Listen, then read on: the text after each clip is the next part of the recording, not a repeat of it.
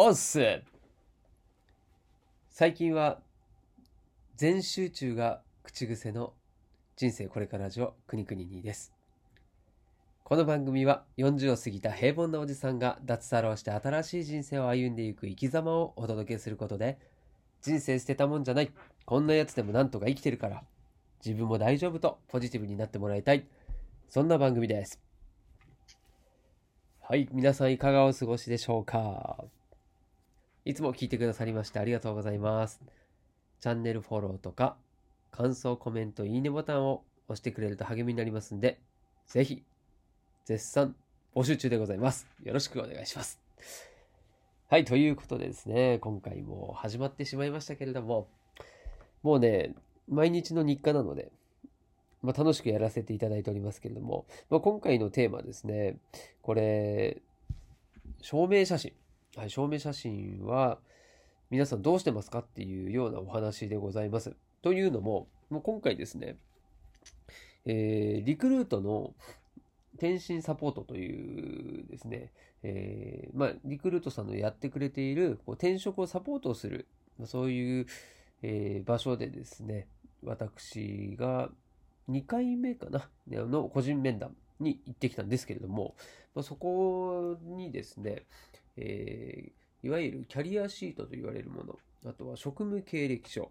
そして履歴書っていうものをですね、作成するにあたり、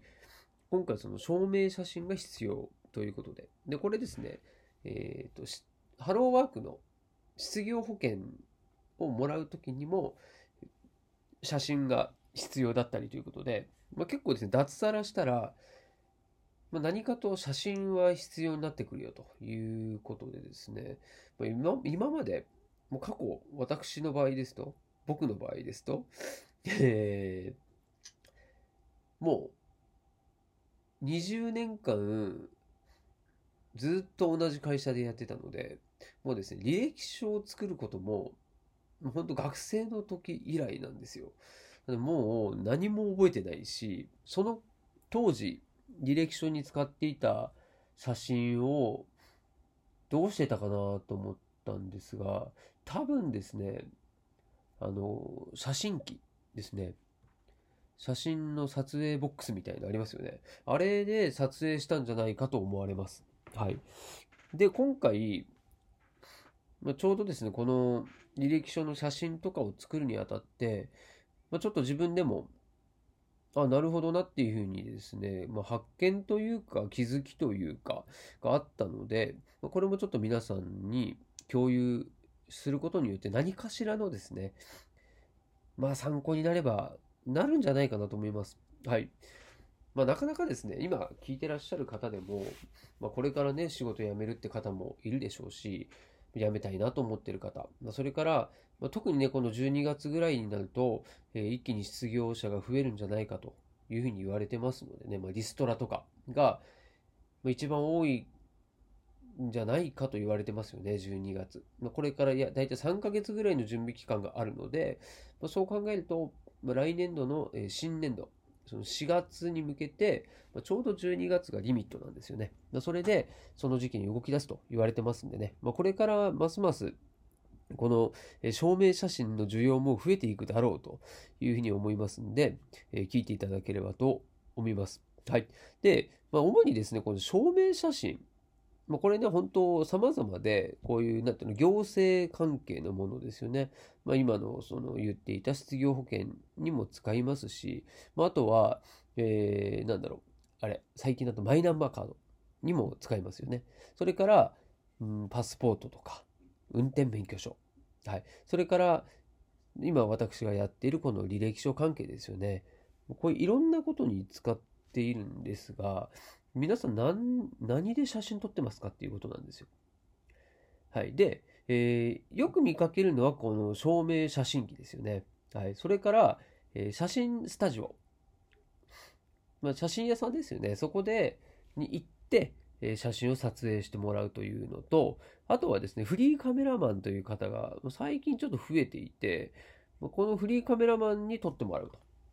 はい。であとは、えー、セルフでですね、自分の持ってるスマホ、デジカメ、まあ、そういったもので撮影をして、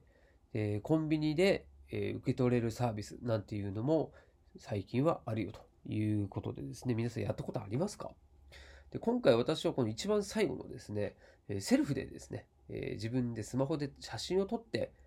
で、コンビニで受け取るという方法を試してみました。はい。めっちゃ安いですね。これが一番安いです。はい。で、値段だけで、えー、決められるもんじゃないんですよね。特にこういう、なんて言うんでしょうね。就職ってなると、人生がかかってますから、それをね、こんなスマホで写真にパシャって撮って、それを履歴書に使うなんていうのは、ななんてことだと思う方もいらっしゃると思いますけれども、十分です。これで。まあ、これでね、私が、えー、写真のせいで落ちるっていうことがある、あるかというところですよね。その写真で選ぶぐらいならもうそもそもそんな会社では働きたくないというぐらいなんですけど、まあこれも私個人のね、意見ですけどね。はい。で、じゃあどれぐらい金額に下がるのかというところで調べたら、えー、写真スタジオ、例えばですね、えーと、カメラの北村さんとか、スタジオアンさんもそうですかね、まあ、そういったところで調べたりとかしたんですが、大体ですよ、相場としては、えっ、ー、とですね、2000円から1万円ぐらいなんですね。そのスタジオっていう部分で言うと。でカメラの北村さんで言うと、一番のスタンダードバージョンですね。これで、え4枚、1シート4枚で1600円。はい。まあ変わってるかもしれないんですけども、大体ね、相場として。で、えー、データももらえると。今、クラウド上にデータが保管してあるので、そこから使えるということで、まあ、これ焼き増しが1枚350円から400円ですね。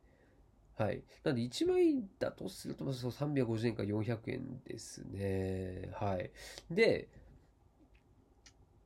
まあ、これもピンキリかもしれないんですが、大体ですよ。大体、この照明写真機ですね、ボックス。もうこれが700円から1000円と言われていると。